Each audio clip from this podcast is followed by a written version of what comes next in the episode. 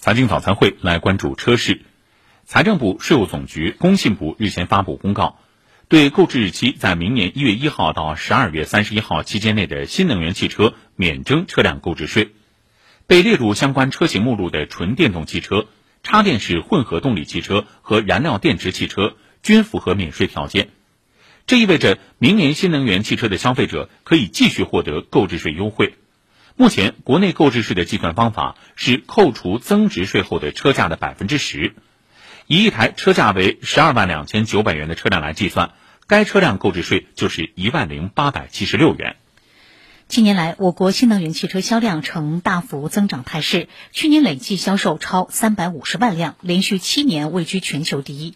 而从今年上半年的总体数据来看，新能源汽车销量达二百六十万辆，占到全球销量的六成以上。国家税务总局此前发布数据显示，今年一到七月，新能源汽车免征车辆购置税四百零六点八亿元，同比增长百分之一百零八点五。其中，七月份免征车购税七十一点七亿元，同比增长百分之一百一十九点一。分析人士指出，这是我国第三次延续新能源汽车免征车辆购置税的政策。之前宣布的免税政策将于今年年底前到期，此次延长将为新能源汽车消费市场注入新动能，或将进一步带动新能源车销量，进而提升车企经营和转型速率。事实上，从今年八月开始，一些传统车企及二线新势力的交付数量明显提高。另据中汽协统计，今年前八个月。国内新能源汽车销量约为三百八十六万辆，市场占有率达百分之二十二点九。对比国家“十四五”现代能源体系规划制定的二零二五年新能源汽车销量达到新车总销量百分之二十的目标，显然已经提前完成任务。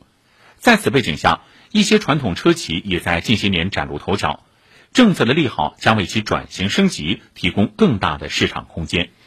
以传统车企为例，今年以来，包括广汽、长安、上汽集团等均有完成新一轮融资，并且从外界公布的投后估值来看，个别汽车品牌估值投后已超过一千亿元。就新能源汽车发展的时代背景来看，低碳、绿色投资依旧是投资界关注的重点。公开数据显示，当前中国的汽车赛道市场规模已达八点六万亿，几乎是手机赛道的五倍之多，占中国 GDP 的百分之七。那如果加上产业链上下游和对新能源产业的拉动，未来在 GDP 的占比会超过百分之十五。这一庞大市场或将容纳更多千亿市值的公司。以上是财经早餐会。